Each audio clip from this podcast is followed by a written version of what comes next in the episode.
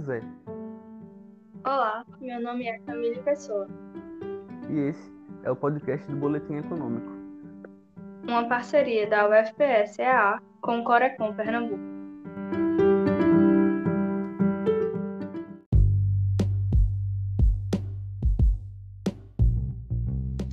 Acerca da evolução da Covid-19 e o mercado de trabalho formal, evidências para o Agreste Pernambuco, é notório que a região metropolitana do Recife lidera no ranking pernambucano de contaminação por Covid em 2021, em comparação com as demais mesorregiões.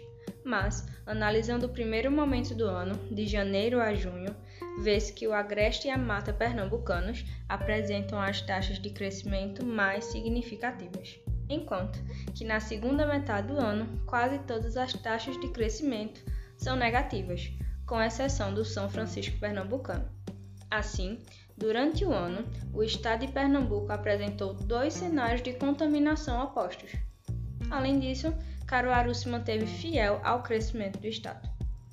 Outro, outro ponto é saber do impacto negativo da Covid-19 nas economias, não somente pelas mortes, como também pelo isolamento, o que suscitou auxílios governamentais para diminuir esse gargalo social como Programa de Manutenção do Emprego e da Renda, que serviu de auxílio para quem estava no mercado formal.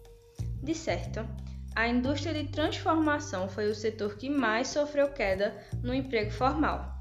Só na Mata Pernambucana foram perdidos mais de 4 mil postos de trabalho. Em contraponto, o Agreste Pernambucano apresentou os empregos formais assegurados, possivelmente por apresentar um polo de confecção maduro e ter os auxílios governamentais. Seguidamente, o setor do comércio foi o que mais apresentou perdas de empregos formais, e sua maioria ocorreu nas duas maiores economias do estado, a região metropolitana e o agreste. Mas, como essas atividades também são informais em vantajosas partes, pode-se estar subestimando o impacto nesse setor. Por fim, a Covid teve menos efeito nos números vinculados ao emprego formal em comparação aos indicadores de pobreza.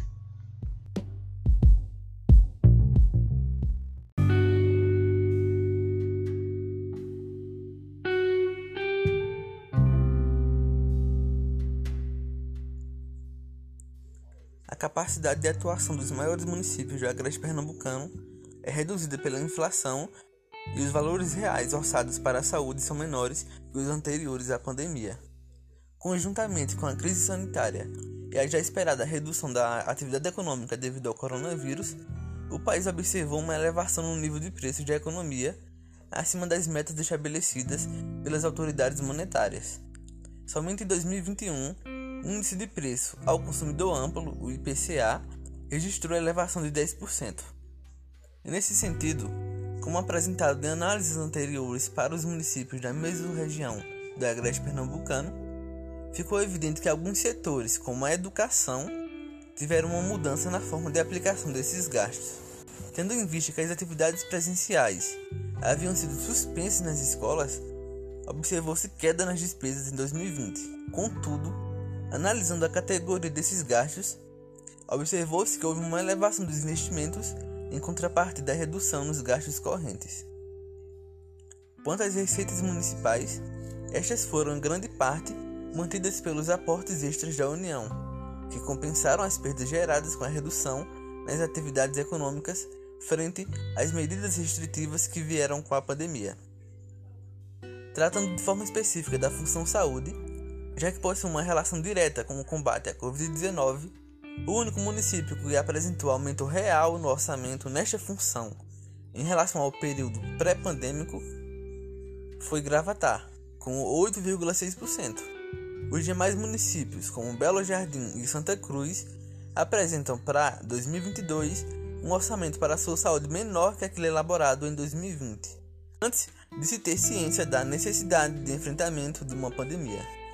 Vale ressaltar que o município de Gravatar se destaca nesse quesito, já que em 2018 era a cidade com o menor percentual de despesas destinadas à saúde, com 14%, passando para 16,6% em 2020 e um patamar de 20,7% em 2022, ultrapassando os municípios de Caruaru e Garanhuns.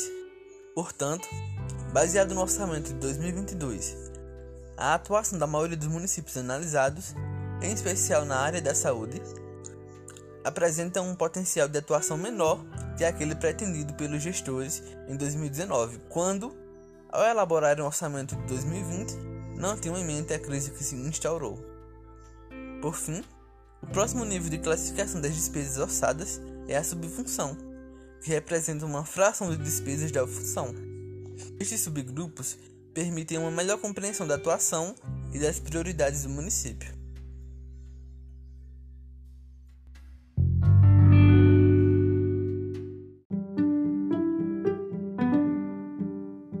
Obrigado por acompanhar o nosso podcast. Mais informações você pode encontrar no Boletim Econômico, edição 12 de 2021, no site Fora com Pernambuco. Até mais.